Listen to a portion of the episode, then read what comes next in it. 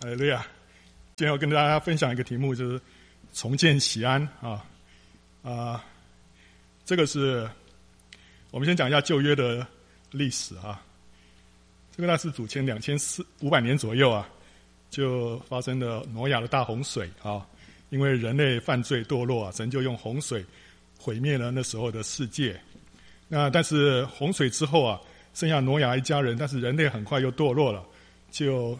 啊、建立巴别塔，神让这个人类就分散了哈。后来神就拣选了一个人，叫做亚伯拉罕，把他从他的老家、呃、呼召出来，进到迦南地。后来他生以撒，以撒生雅各，雅各生约瑟哈。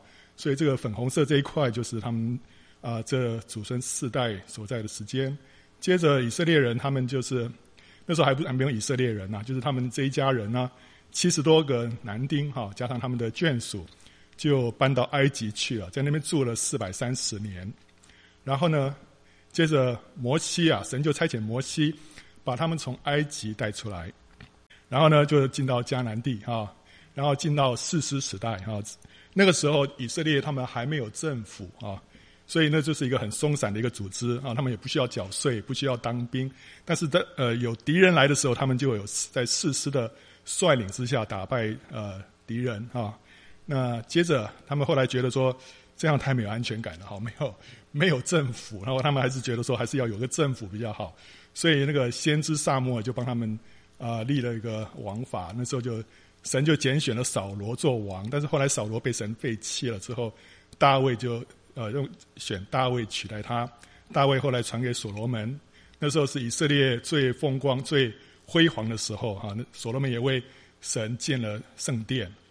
但是所罗门之后啊，这个国家就分裂了，分成北国以色列哈，那以色列还有个南国犹大。以色列后来因为一再犯罪，所以他们就被亚述帝国掳去了啊，他们就亡于亚述。南国撑了久一点，再撑了一百多年，但是也啊被巴比伦所灭啊。那那时候呢，他们就被掳了啊，整个国家都亡了啊。但是神那时候有借着应呃先知啊，事先就预言说，呃他们会被掳，因为他们犯罪。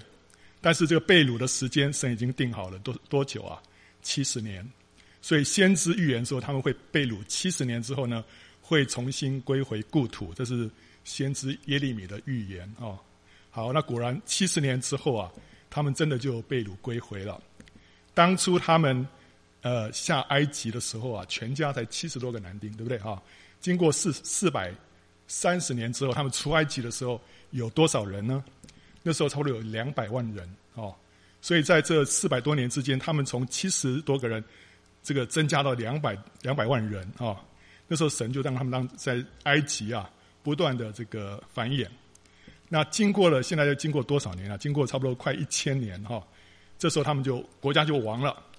国家亡的时候，全国不知道有多少个人啊，但是我想至少在两百万人以上啊。那现在呢，经过七十年被掳，他们现在要归回了。神呼召他们啊，就是借着先知的预言啊，说你们要归回，要归回。那时候接受神的这个在他们里面的这个催促跟呼召啊，就就从巴比伦出来的有多少个人呢？那时候他们就出巴比伦啊。前面是出埃及，现在出巴比伦。他们从巴比伦愿意离开的，总共就五万人。所以这五万人在被掳的这些以色列人当中啊，算是极少数。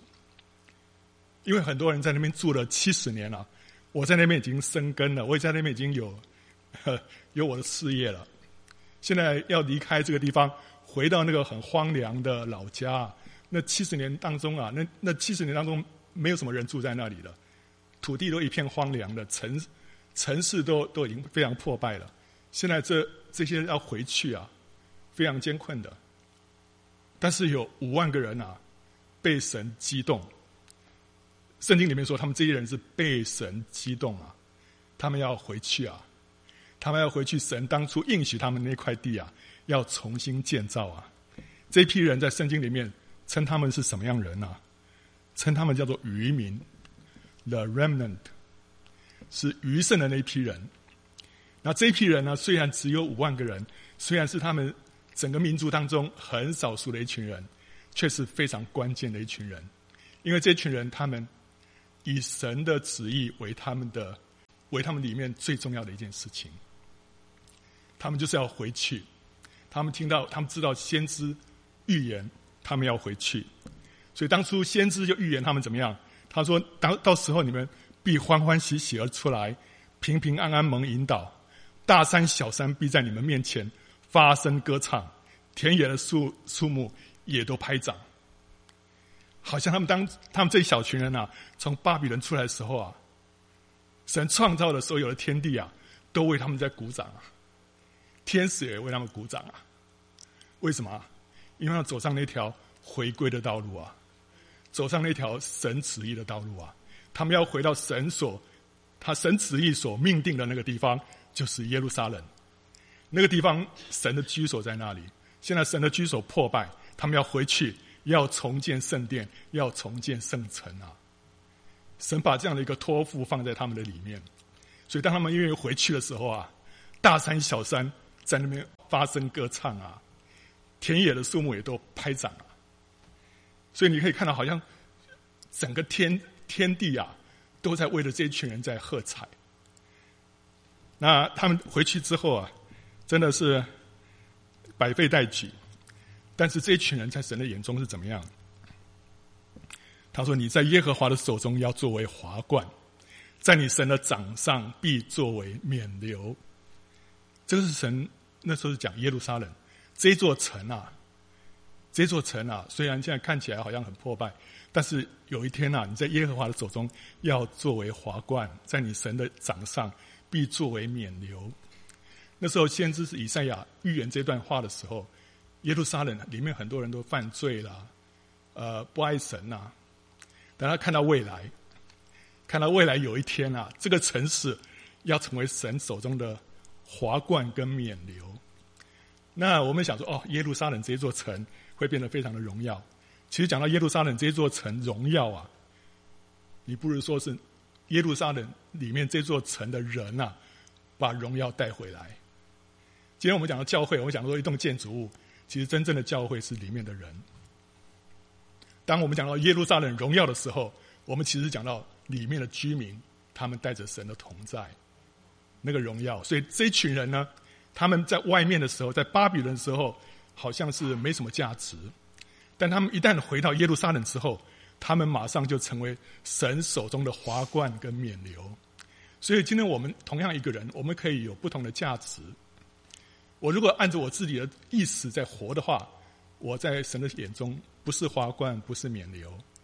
但什么时候我们回到神的旨意当中，按着神的旨意过生活的时候，我们就回到耶路撒冷，我们就成为神的手中的华冠跟冕旒，是他最宝贵的。他说：“这一群人怎么样？”这一群人必修造已久的荒场，建立先前的凄凉之处啊，重修历代荒凉之城。那么多年来，那个城市、那个土地啊，都荒凉，没有人过问。但是神现在激动一群人呐、啊，他们要回去，他们要重建，他们要重建，让神的居所啊重新被建造起来。所以那时候。他们在巴比伦啊，在这边哈，然后所罗巴伯呢，就率的率领了五万个人归回啊，到了耶路撒冷。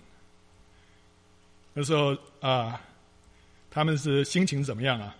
他说啊，当耶和华将那些被掳的带回西安的时候啊，我们好像什么做梦的人啊，我们满口喜笑，满满舌欢呼的时候，外邦中就有人说啊，耶和华为他们行了大事啊。耶和华果然为我们行了大事，我们就欢喜啊！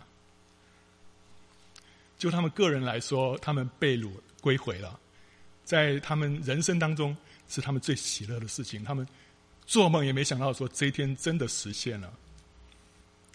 但是另外一方面，从神的眼光来看，这不是他们个人的幸福啊，这是神的旨意啊！神欢喜啊！有一群人愿意到他的呃居所重新来建造。所以，我们把这个他们归被掳归回以后这段时间呢、啊，大概几百年哈，一两百年的时间，我们把它放大看一下。这是那个波斯波斯帝国的这几个君王哈。所罗巴伯大概在五百三十六年，主前五百三十八呃五百三十六年的时候呢，率领着五万个人归回。他们回去之后，第一件事情什么？重修祭坛。他们就开始可以献祭了。他们在巴比伦的时候呢，那时候顶多只能说大家在一起研究圣经啊，但是不能献祭，因为没有圣殿。就他们回去之后，第一件事情做什么？就好像我们今天今天一个教会，呃，我我们一群人来这边，这个教会荒凉。结果呢，我们现在第一件事做的是什么？第一个把奉献箱拿出来，哈 哈重新。恢复一个奉献的生活。我现在要来神面前献祭啊，为献上牛羊，为我我，让让能够在主神的面前赎罪啊。然后献上燔祭，就是把自己献上。我把自己献上，把自己献上。所以他第一件事情，他们把自己奉献给神，所以他们就把祭坛这个修造起来了。然后呢，重新建立这个圣殿的根基。圣殿已经被拆毁了，然后现在重新把这根基要建立起来。那那时候建立这根基的时候啊，有许多祭司、立位人跟族长啊，就是见过以前那个旧的那个所罗门那个圣殿规模的那些老年人啊。那时候他们被掳的时候还很年轻啊，他们说是被掳七十年，但实际上中间如果你是最后一批被掳的话，你其实在外邦只待呃只在巴比伦那只待了五十年啊，因为最后那一批他们待的时间比较短。第一批的话是待了足足的这个被掳七十年啊，但最后一批大概只有五十年，所以那时候他们如果被掳的时候还很年轻的话，现在回来哦，可能他们还七六七十岁，所以但是他们现在看到立这这个殿的根基啊，他们就变大声哭嚎啊，也有许多人大声欢呼啊，哭嚎是是感叹啊，现在的荣耀远远比不上当初啊。呃，有时候一个教会啊，哇，最最风光的时候，坐得满满的哦。到后来呢，哇，一下子人变得好少，怎么办啊？这个有人看到就大声哭嚎啊，但是有人看到什么啊？这个是神开始一个新的这个新的一个时代了，所以他们就大声欢呼啊。有人是感叹过去啊，有人是看见未来哦。好，那但是他们就碰到一些呃这个挫折哈、有人抵挡他们，不让他们兴建，所以他们就。一停工就停工了十六年，十六年之后啊，神就兴起两个先知，一个叫做哈该，这是一个老的先知，他鼓励他们说：“这殿后来的荣耀必大过先前的荣耀。你们不要看这个殿现在好像是小小的，但是以后这个荣耀又超过先前那个所罗门的圣殿啊。”然后又兴起一个年轻的先知叫撒迦利亚，他鼓励他们说：“万军之耶和华说啊，不是依靠势力，不是依靠才能，乃是依靠。”我的灵方能成事，所以不要看自己没有什么能力，不要看自己好像没有什么势力。神说靠着我的灵才能够成事啊，所以一切都要依靠神。所以被这两个先知鼓励之后啊，他们就复工，就重新修造圣殿。虽然有人过来，哎，你们在干什么哈？但是后来神让他们就非常的呃顺利。四年之后，圣殿就完工了。那时候圣殿完工之后，还是一个非常朴素啊。当然跟以前是不能比，但是至少这个圣殿完工了，神的居所完工了，神可以住在他们当中。经过了大概七十八年，就从他们第一次从他们这个被掳归回之后，七十八年之后呢，有一个文士啊，叫做以斯拉，他就率领另外大概五千个人回去。那这次回去呢，他就教导他们律法，复兴他们的灵性啊。再过十多年啊。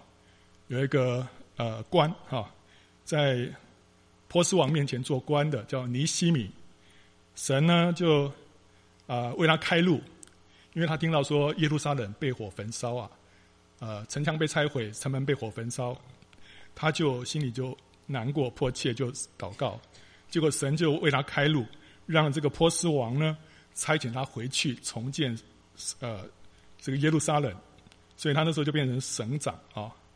这时候已经距离他们当初回来已经经过差不多九十一年了。这九十一年当中，耶路撒冷还是荒凉啊，所以他们就开始重新建造这个城墙啊，免得被敌人来啊侵害。好，我们来看他重新建造耶路撒冷。耶路撒冷就是西安。为什么圣经里面一再提到耶路撒冷，一再提到西安？它有什么重要性？这这个以色列人的的地方，它跟我们什么关系？它有它的属灵的含义啊。我们看那个启示录里面，启示录里面有提到一个新耶路撒冷，天上的耶路撒冷。他说啊，我又看见圣城新耶路撒冷，由神那里从天而降，预备好了。就如新妇装饰整齐，等候丈夫。这个新耶路撒冷呢，就像一个新妇啊。接着他说，七位天使当中有一位来对我说啊，你到这里来，我要将心腹，就是羔羊的妻指给你看。我被圣灵感动，天使就带我到一座高大的山，将那由神那里从天而降的圣城耶路撒冷指示我。哦，所以在启示录有没有看到？将来有一座城叫做新耶路撒冷，那是神神的圣城。这座圣城是什么呢？就是心腹，就是羔羊的妻。所以新耶路撒冷啊，讲的就是基督的心腹，就是真的教会。教会就是基督的心腹，所以新耶路撒冷指的就是教会。所以地上的耶路撒冷是预表什么？教会，地上的耶路撒冷，地上的这个西安，旧约的这个西西安，就是讲到新约的教会。所以，教会是那个实体，耶路撒冷跟西安呢是那个影子。所以，当我们在读旧约的时候，你看到哇，西安西安啊，耶路撒冷，你要把它转换一下。以赛亚书五十一章十一节说啊，耶和华救赎的民必归回。歌唱来到西安，永乐必归到他们头上，他们必得到欢喜快乐，忧愁旦夕尽都逃避。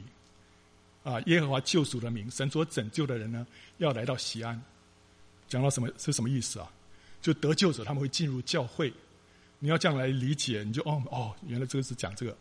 然后呢，你们当周游西安，四围旋绕数点城楼，细看他的外郭，查看他的宫殿，为要传说到后代。讲到耶路撒冷的美丽，那在讲什么啊？其实在讲到教会的荣美啊。靠你有力量，心中向往西安大道的，这人便为有福。他们行走，力上加力，个人到西安朝见神啊，朝见神。神的居所在西安，所以他们到西安来朝见神。今天就是我们这些信主的人来到教会来朝见神。我们靠着神。靠着神的恩典，力上加力。然后，耶和华必使你从西安生出能力的杖来，你要在你仇敌中掌权。这个“你”是讲到基督啊、所以这个是讲到基督借着借由教会来胜过仇敌。基督要从西安，就从教会生出能力的杖来，在仇敌当中掌权。所以今天教会有一个荣耀的使命，神要借着这个教会来。来对付仇敌啊！OK，所以你你这样一看就知道哦，原来是把你把这个西安了解说这个是讲到教会，那旧约圣经很多地方你就哦比较比较有概念啊。好，尼西米记一章第三节，尼西米要回来之前，他就听到这个讯息：耶路撒冷的城墙拆毁，城门被火焚烧，他心里面就迫切。城墙。城墙的意义就是讲到教会或者是信徒跟世界分别的标准。这个城墙在那个地方，就可以把城里面跟城外面分开来，对不对？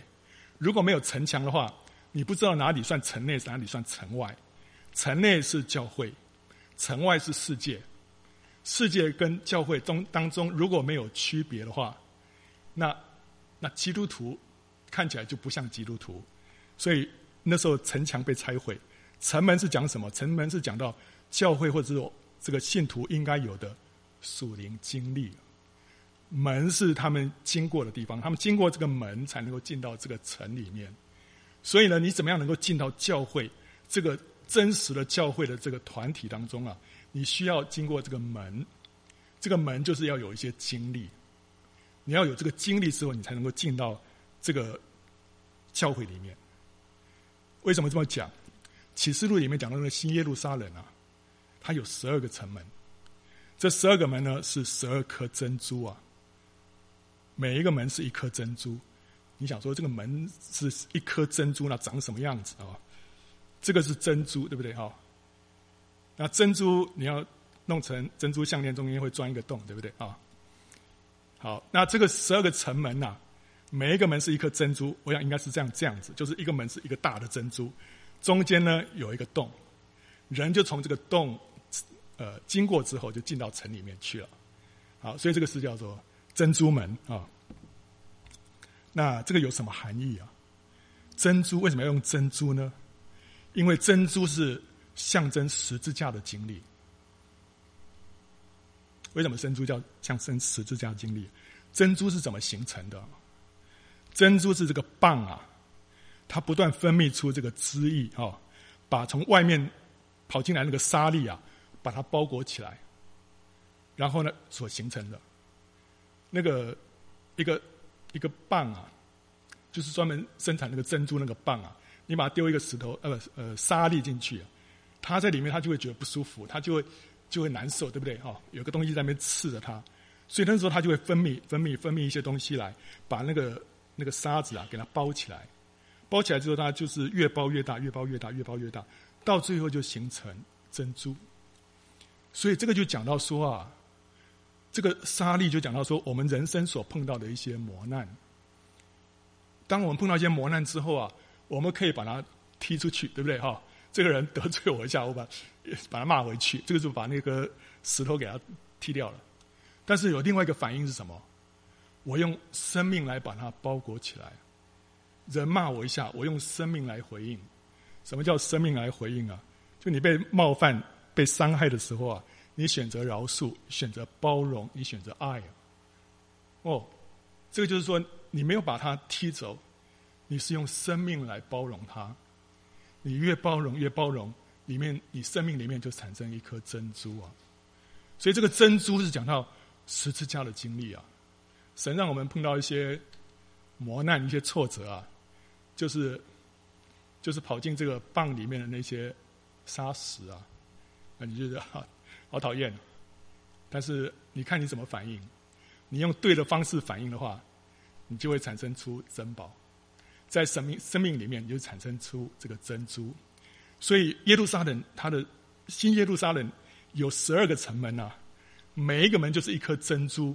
意思就是说，你要进到这新耶路撒冷当中啊，你需要有珍珠的这个经历啊。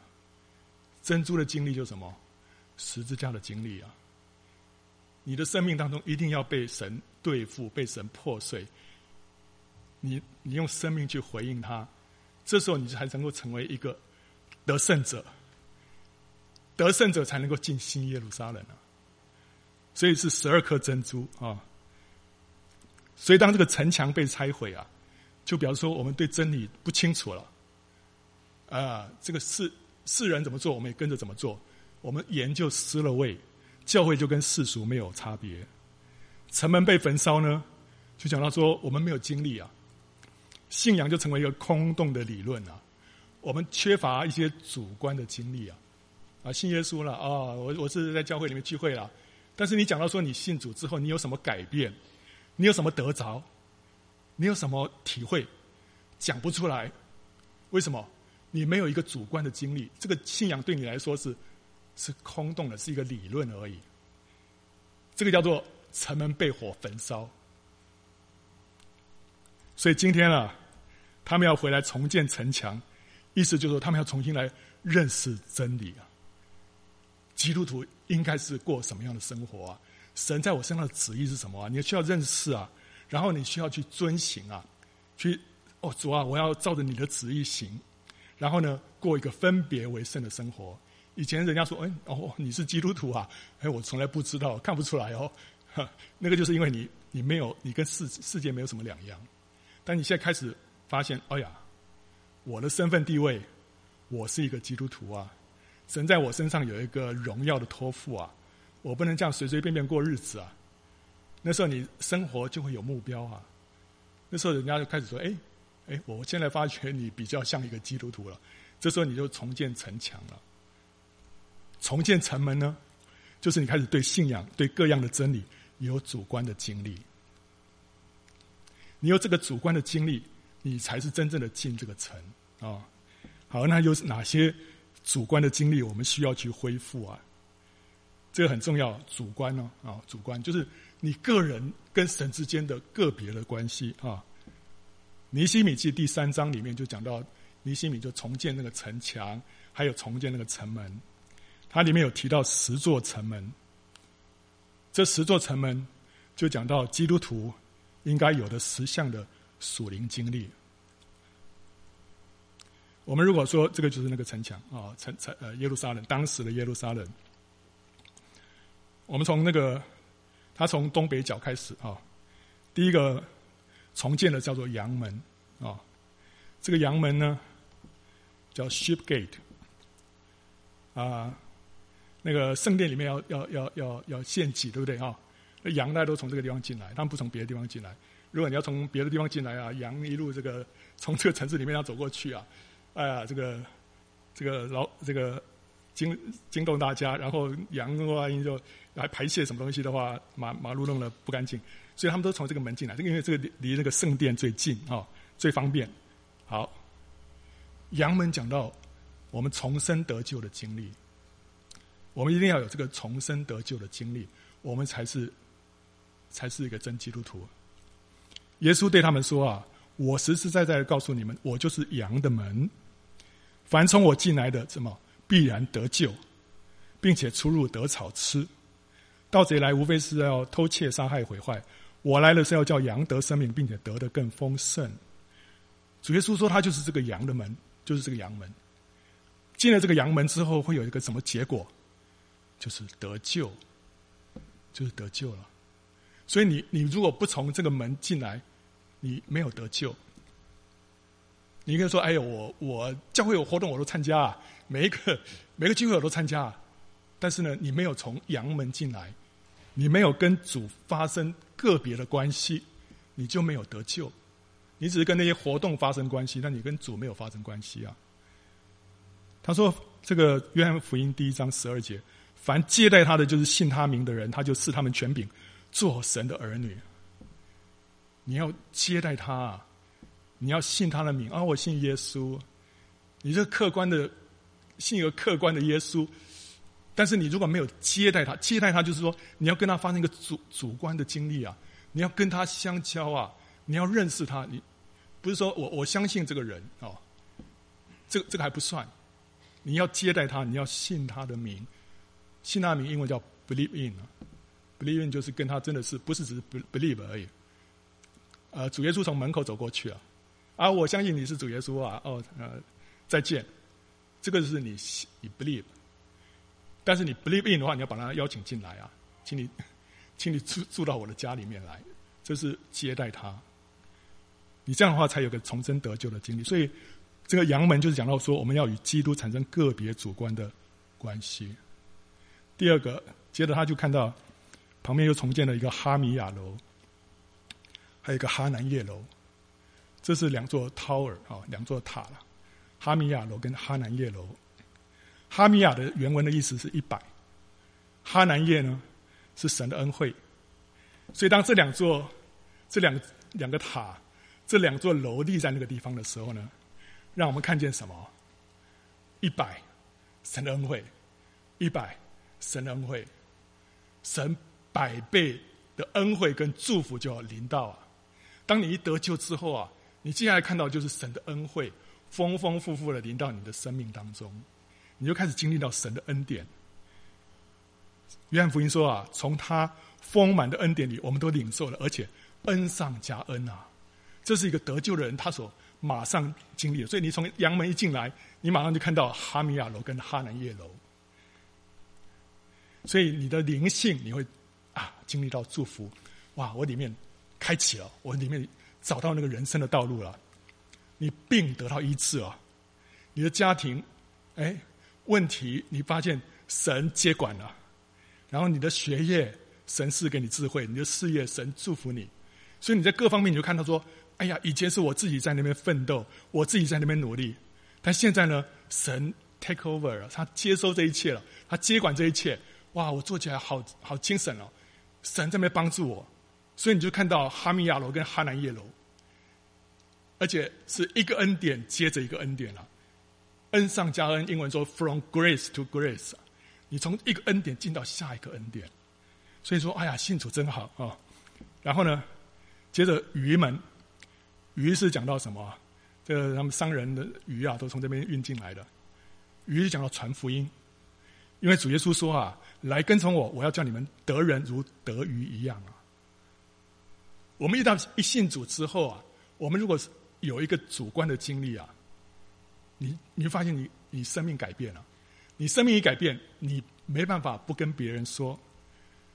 主耶稣对一个身上有一群鬼的人啊、哦，那那群鬼被被主耶稣赶出去了，他想要跟随主，主耶稣说：“你回去，你回家去到你的亲属那里，将主为你做的是何等大的事，是怎样的怜悯你，都告诉他们。”所以他他不需要先去上一个什么神学院，他只要身上有一个改变之后，他就回去讲。神在他身上做了什么样的事情？结果呢，众人听到了都惊讶。所以我们得救之后，我们第一个本能的反应就是，我要把发生在我身上的事情跟人家讲啊。所以你进了羊门之后，你一定要会经过鱼门。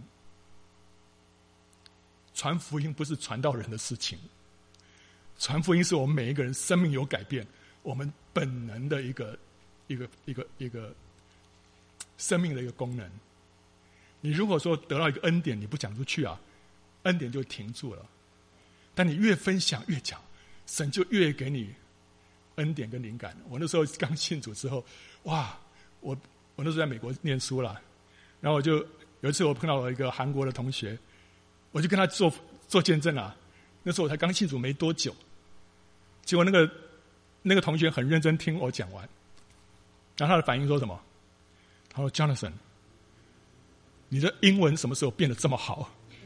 哈哈，都：“以前你讲英文没有讲的这么流畅的，今天为什么讲的这么流畅？”他对于我那天英文那么好感到非常的惊讶。为什么？神是给我们恩典，让我们能够传扬他啊！所以啊，我们要我们要越越多的给出去，神都就越多的加给我们啊。接着下一个就进到古门，他们把古古门也修造起来了，古门英文叫 Old Gate。Old Gate，我们讲到彼此相爱。为什么讲到彼此相爱啊？约翰一书啊，第二章第七节说：“亲爱的弟兄啊，我写给你们不是一条新命令，乃是你们从起初所受的旧命令。这旧命令就是你们所听见的道。什么道啊？我们应当彼此相爱，这就是你们从起初。”所听见的命令，这个旧的命令就是彼此相爱。所以啊，主耶稣说：“我怎么样爱你们，你们要怎样相爱。你们若有彼此相爱的心，众人就因此认出你们是我的门徒了。”教会有一个很重要的一个标记啊，就是彼此相爱。基督徒身上有一个很重要的一个特质啊，就是彼此相爱。你说你从阳门进来，你得救了，你跟人家传福音了，你都还是可以做一个个人的基督徒。但是啊，到了彼此相爱，你就不能做一个个人的基督徒了。你这时候要过一个教会生活，你要有教会的生活，你才能够经历到什么叫做彼此相爱。啊，那个修造这个古门的人呐、啊，是两个人，一个叫做耶和耶大。耶和耶大的原文的意思是耶和华所知道的。另外一个人叫做米苏兰，米苏兰的意思是结盟的，跟朋友。好了，呃，你说米苏兰跟这个彼此相爱，你可以看得出当中的关联，对不对啊？结盟啊，朋友，这就是讲到彼此相爱啊。那耶和华所知道的呢？圣经里面说啊，若有人爱神，这人乃是神所知道的。那什么样的人爱神啊？他说啊。不爱他所看得见的弟兄，就不能爱没有看得见的神。爱神的就当爱弟兄，这是我们所从神所受的命令。所以，一个人爱弟兄，他就是爱神。爱神的神是神所知道的，神认识这个人。所以，当我们从这个这个门经过啊，从这个古门经过之后啊，神说这个人是我所认识的。为什么？因为这个人是真正爱我的，他爱他的弟兄，证明他是爱我的。所以当他们经过了谷门之后啊，他们转过来，他们修造什么？宽墙。这是万里长城啊。什么叫宽墙？宽墙表示这这道墙比较厚，比别的地方的墙都要厚。你看那个万里长城上面，它就有一个宽度，对不对啊？这个墙这个地方是特别宽的。那个像巴比伦城墙，它的它那个宽到一个地步，可以四辆这个马车啊，同时那边呃过去。所以那个巴比伦那个城墙是特别坚坚坚固。那耶路撒冷呢，这段墙是特别宽啊。那为什么这段特别宽哈？啊、呃，这宽有什么好处哈？第一个它比较厚，对不对？比较厚实，所以不容易被攻破啊。第二个，它比较宽阔，所以你在上面走啊，在那边跑啊，比较不容易彼此互相拥挤，比较不容易半跌，对不对？好，圣经说爱弟兄的，就是住在光明中，在他们并没有绊跌的缘由。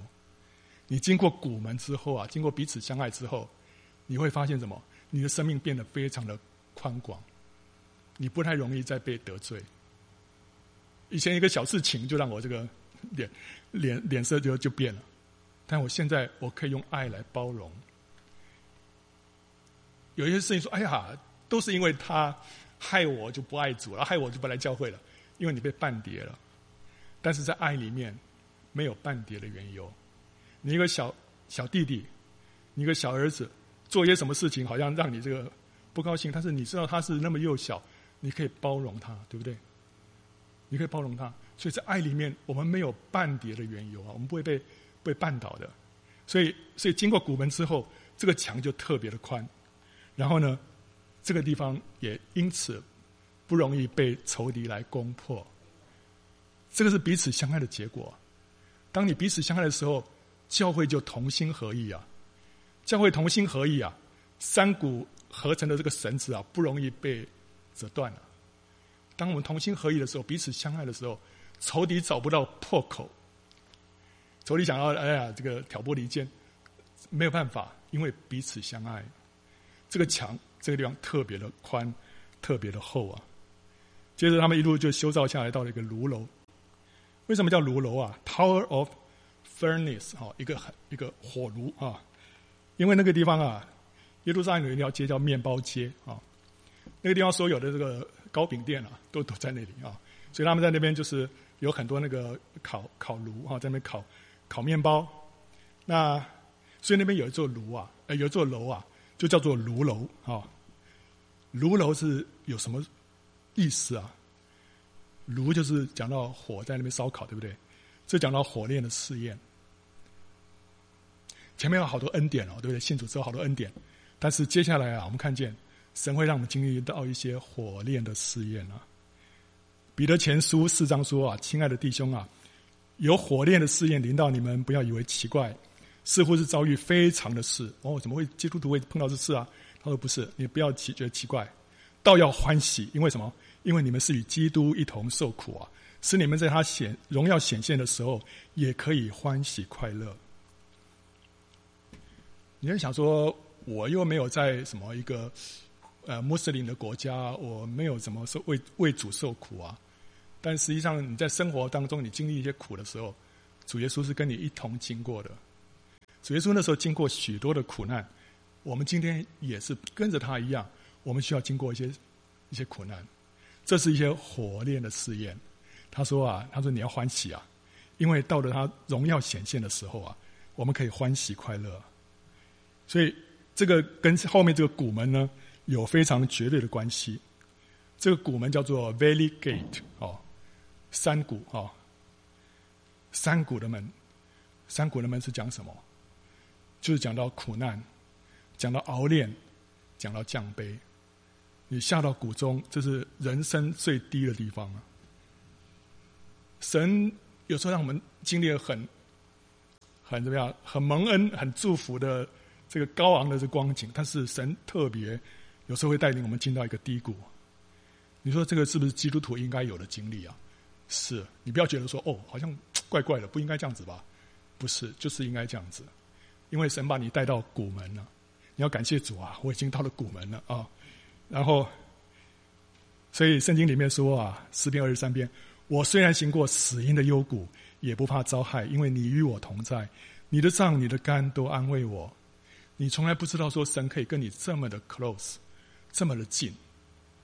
只有当你经过死荫的幽谷的时候，你感受特别深。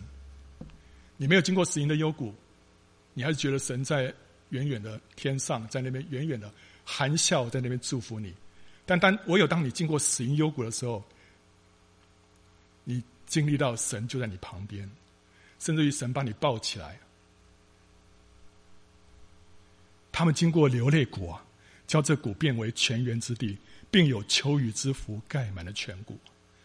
基督徒都会经过流泪谷，这是神的旨意。这是神的一个话中的祝福啊！让我们经过之后啊，不是就死在谷里面，他要让这谷变成什么泉源之地，而且会有秋雨之福盖满了全国。这个泉源啊、秋雨啊，都是讲到圣灵啊。当我们经过这个这个低谷之后啊，神的圣灵会更多的浇灌、充满在我们的里面啊，让我们经历到神是那位又真又活的神，而且呢，会。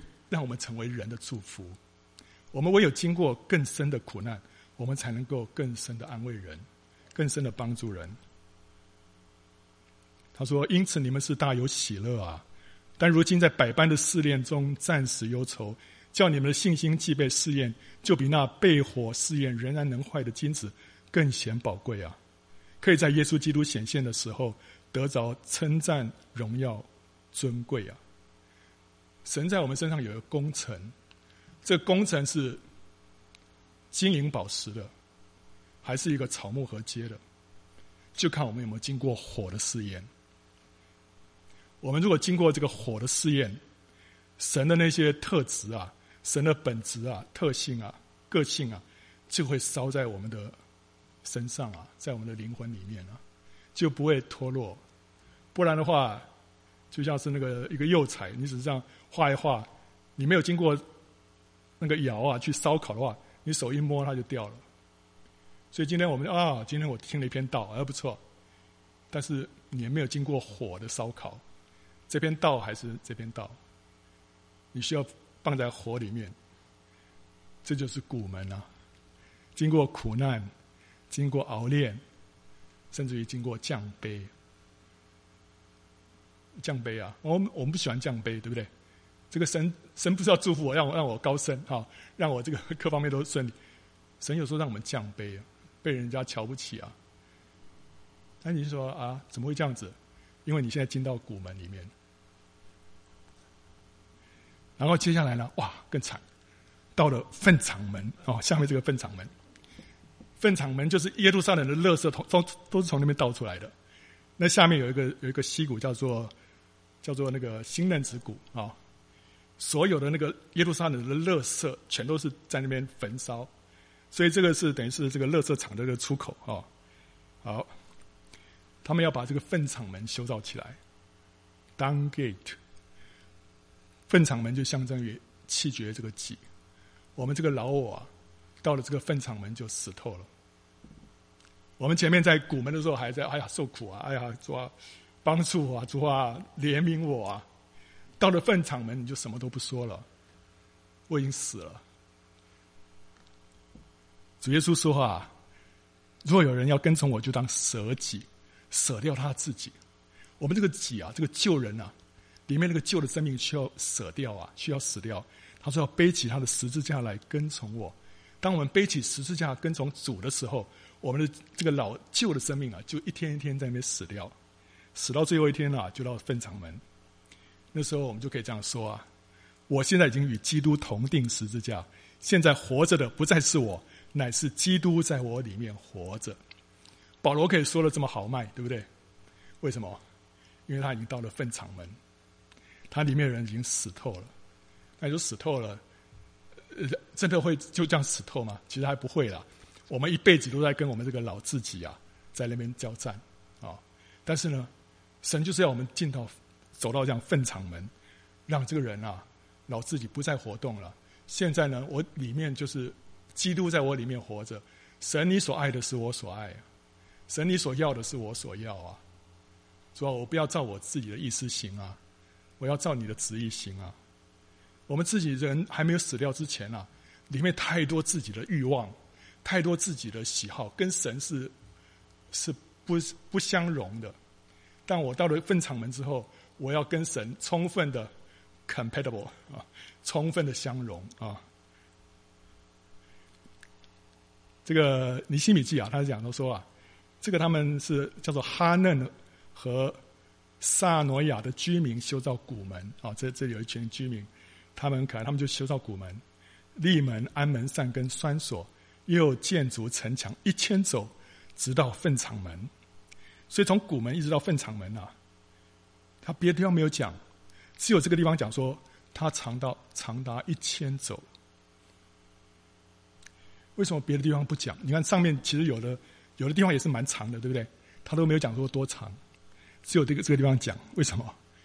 因为这段日子都是苦难的日子，苦难的日子啊，过得特别慢，所以呢，你会。你会他们数馒头，你会说：“哦，这一千走啊，什么时候啊？”这是一段信心的黑夜，信心的黑夜。那个诗篇啊，这个大卫写的：“耶和华，你忘记我要到几时呢？要到永远吗？你掩面不顾我要到几时呢？我心里筹算，终日愁苦，要到几时呢？我的仇敌身高压制我，要到几时呢？”英文是四四个都是 How long？How long？How long？这个可能是大卫他在逃避扫罗追杀的那十年当中，到最后的时候所写的。他已经快要快要受不了了。神啊，还要多久啊？神啊，还要多久你才把我从这个苦境当中救拔出来呀、啊？这就好像那一千走的这个城墙。你从谷门一直走到粪场门，哇，这个日子你都可以算得出来，在那边算，在那边算，还要多久啊？好 long。但是呢，你发现了，经过粪场门之后，你就进到神的丰富里面了。这个雅各啊，雅各一生就是被神来剥夺跟破碎。他被神剥夺跟破碎之后，他生命改变，他变成以色列。雅各是一个抓夺的意思，他就是要抓抓抓，我要抓这个好处，抓那个好处，到最后变成被他被神啊的天使啊摸一下大腿窝啊，他就是他人生当中最强的那个点啊，被摸一下之后，他腿就瘸了，他这个人生命被神破碎了，破碎之后，他的名字就改了，改成以色列神的王子啊，所以这就是从古门到粪场门的一个经历啊。他一生当中，这边被神一再的、一再的这个 一再的修理，一再的剥夺，一再破碎，但是生命荣耀改变了。好了，所以经过粪场门之后，他就我们就进到神的丰富啊，全门，全门是讲到什么？圣灵充满。耶稣站着高声说：“啊，人若渴了，可以到我这里来喝。信我的人，就如经上所说，从他腹中要流出活水的江河来。”耶稣说这话是指的信他之人要受圣灵说的。我们受苦啊，受苦的越多，神的灵就越大的充满我们。我们追求要被圣灵充满啊。有的时候，有的时候为什么不容易得着？因为我们的生活太平顺。当我们经过谷门跟粪场门之后，马上就是经历到全门。当门徒一被圣灵充满。他们的生命就有一个厉害的改变，本来是一群贪生怕死的，现在可以为主殉道。我们的生命需要一个突破，需要改变了。主啊，你的圣灵要充满我啊！我们要呼求主，我们要追求主啊！你要圣灵充满我。主啊，我没有这个全门的主观经历，你要把这个经历给我。你要经，你要经过这些门，你才能够成为一个真正的。基督徒得胜的基督徒啊，因为你向着神有一个丰富的主观的经历啊。然后呢，这里是一个旧的城墙，你会看，哎，这为什么这是两道哈？因为外面是一个旧的城墙啊，就是就像这样子啊，右边它外面是比较比较矮的啊。好，然后全门上去之后就是水门，水门是讲到什么？水门讲到神的话，所以讲到说被主话语来洁净啊。因为圣经里面以弗所书第五章说啊，基督爱教会，为教会舍己，要用水借着道把教会洗净，成为圣洁，可以献给自己，做个荣耀的教会啊。这个有的翻译是说，借着话中之水的洗涤啊，来洁净教会。神的话里面有一个洁净的水流，这个洁净的水流啊，可以来来洗涤教会，可以来洁净我们这个人。那这个话原文是叫做瑞玛，瑞玛，就是神神当我们一说对我们个别一说话的时候啊，我们这人就被洁净了。所以我们经过全门之后，我们要到达这个水门。到我们水门的时候呢，圣经就变成一本敞开的书啊！以前读圣经哇，读来读去，这这以前以色列人的事情跟我什么相干？但是当神开你的眼睛的时候啊，这本书就变成一本敞开的书啊！每一句话都那样的宝贵，都字字句句都扎我的心。所以你跟神之间有一个主观的经历啊！你知道神借着圣经对你说话。这不是只是一本啊宗教的什么书，那你要看到啊，在全门跟水门之间啊，有这个耶路撒冷里面各样的名胜古迹哈。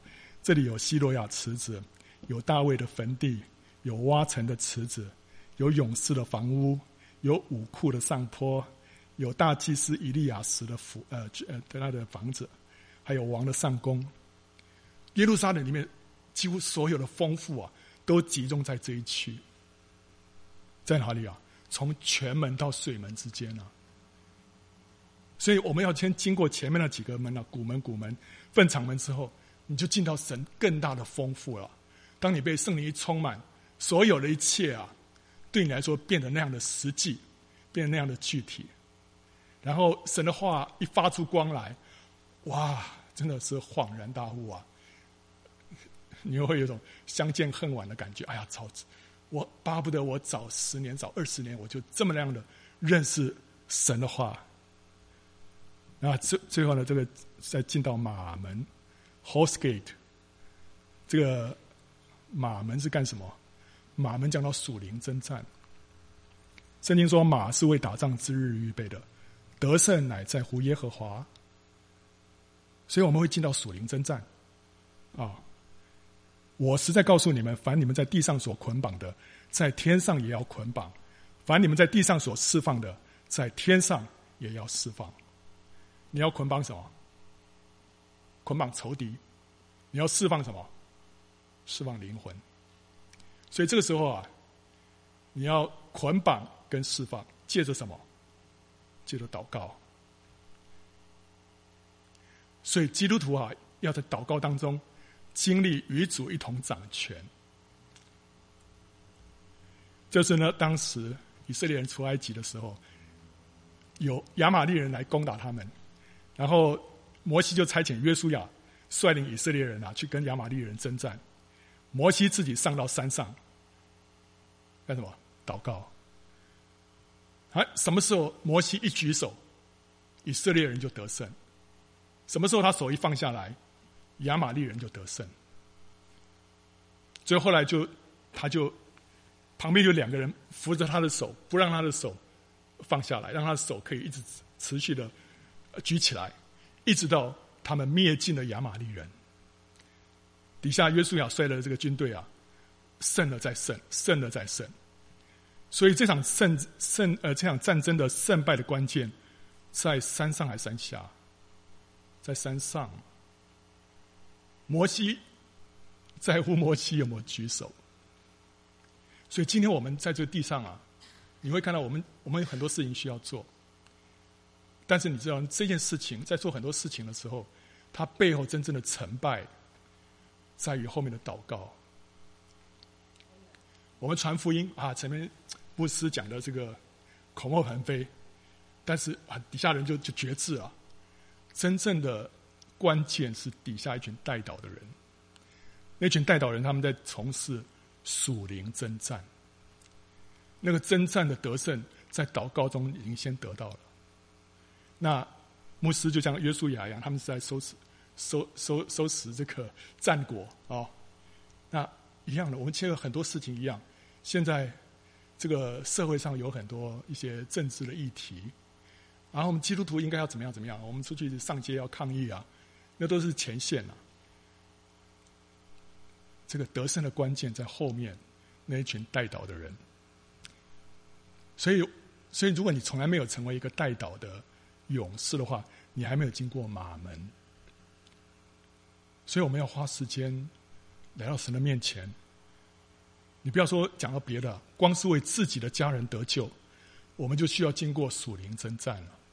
我们需要捆绑仇敌，把那个蒙蔽我们家人眼睛、心灵的那个仇敌捆绑起来，释放我们家人的灵魂，从那黑暗的权势当中出来。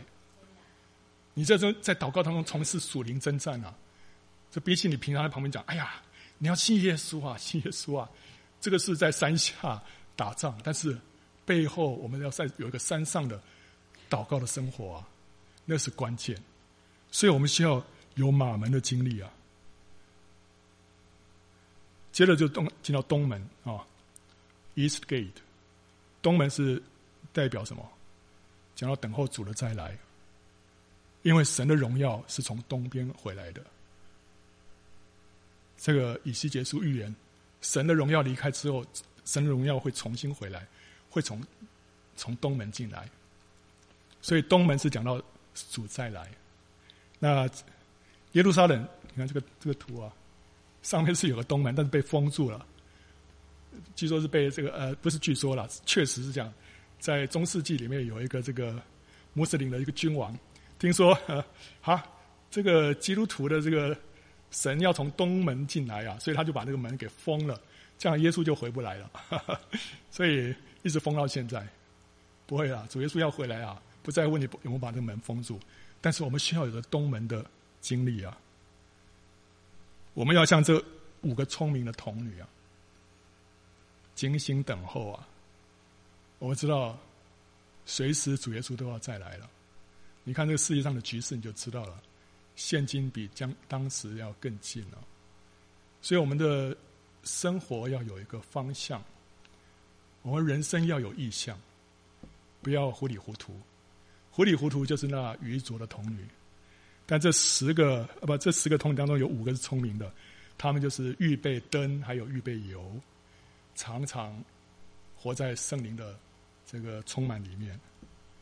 最后一个门叫做哈米佛甲门，哈米佛甲的意思是，这是代表末日的审判了。哈米佛甲的意思是集合跟点名。有一天我们要在神的审判台前要集合，那时候他说：“凡不洁净的，并那行可憎与虚谎之事的，总不得进那城，就是新耶路撒冷。只有名字写在羔羊生命册上的，才得进去。”所以最后这个就讲到末日审判。啊，当然这个门我们是等到当，呃，将来我们才会经历了。但是呢，他让我们看到一个基督徒啊，要经过这十个门，最后这个在审判台前，我们需要在审判台前能够站立得住，在乎我们的名字有没有在生命册上。所以我们啊，复习一下哈。第一个门是什么？羊门，对。第二个呢？鱼门，对，头两个是跟动物有关的啊。第三个呢，古门，哪一个古啊？呃，不是山谷的谷，呃，古代的古，对，古门啊。第四个呢？哦，这个古门，这个是山谷的谷了。第五个呢？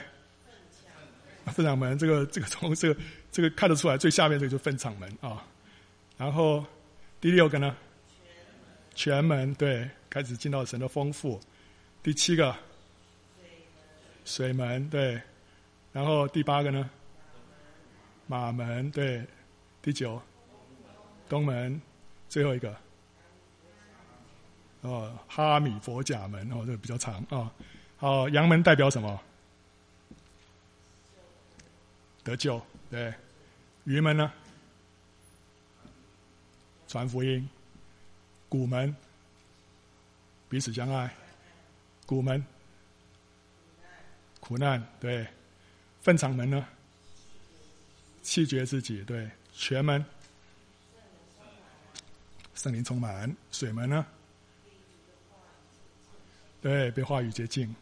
马门，属灵征战，对。东门，等候主再来。哎，这不可以读脚抄啊，要。然后这个哈米佛甲门呢？末日审判，对。哈利路亚，啊。这个是这个图是讲到基甸的三百个勇士啊，基甸三百个勇士他们得胜，他们有一个特色啊，他们怎么得胜？他们先每个人发一个空的瓶子，瓶子里面放着火把，然后另外一只手拿着号角。当他们去攻打敌人的时候呢，他们要把把瓶子打破，这个火把就现出来了，然后他们就一面吹角，喊着说：“耶和华跟基甸的刀，就敌军啊吓得不得了。”以为说是这个是哪里来的大军，就就互相哈，就跑来跑去，就互相击杀，就死了一大堆人啊。后来他们呢，就就大大得胜。这跟这几个门有什么关系？这空瓶就讲到分场门，我们这个人倒空破碎，对不对？全门圣灵充满，讲到火把，火把就讲到圣灵，对不对哈？水门呢，话语洁净。讲到号角，号角吹号就讲到神的话，宣告神的话，最后呢就胜过仇敌。所以你看到这个顺序跟这个一样，对不对啊？好，所以结论是什么？第一个，让我们来脱离空洞的宗教仪文，不要以这个聚会，哎呀，我有参加教会的活动啊，爱宴我都参加了，这个就满足了。你要起来成为神的渔民啊！要以神的荣耀为念，为神的旨意而活。要起来重建锡安，就是教会啊！让我们竭力追求认识真理，遵行真理，也要经历真理，成为神的真门徒，使教会成为合神心意的教会。最后，让我们在重生得救、传福音、彼此相爱、为主受苦、弃绝自己、圣灵充满、被神的化洁净、属灵征战上有主观丰富的经历。要有主观的经历，不是哎，我听哦，听过很多见证了，那个见证要成为你自己的见证啊，不是听啊，听了就算啊，要有主观的经历，要有丰富的经历，要警醒等候主的再来，得以在永世进入新耶路撒冷，成为基督的新妇啊。帮我们每一个人都有这样的一个迫切跟祷告啊，主让我不再成为一个表面上一个肤浅的基督徒啊。甚至只是一个挂名的基督徒啊！你让我在每一个这个确实的这个真理上啊，都有确实的经历。好，那个最后我们来唱一首诗歌啊。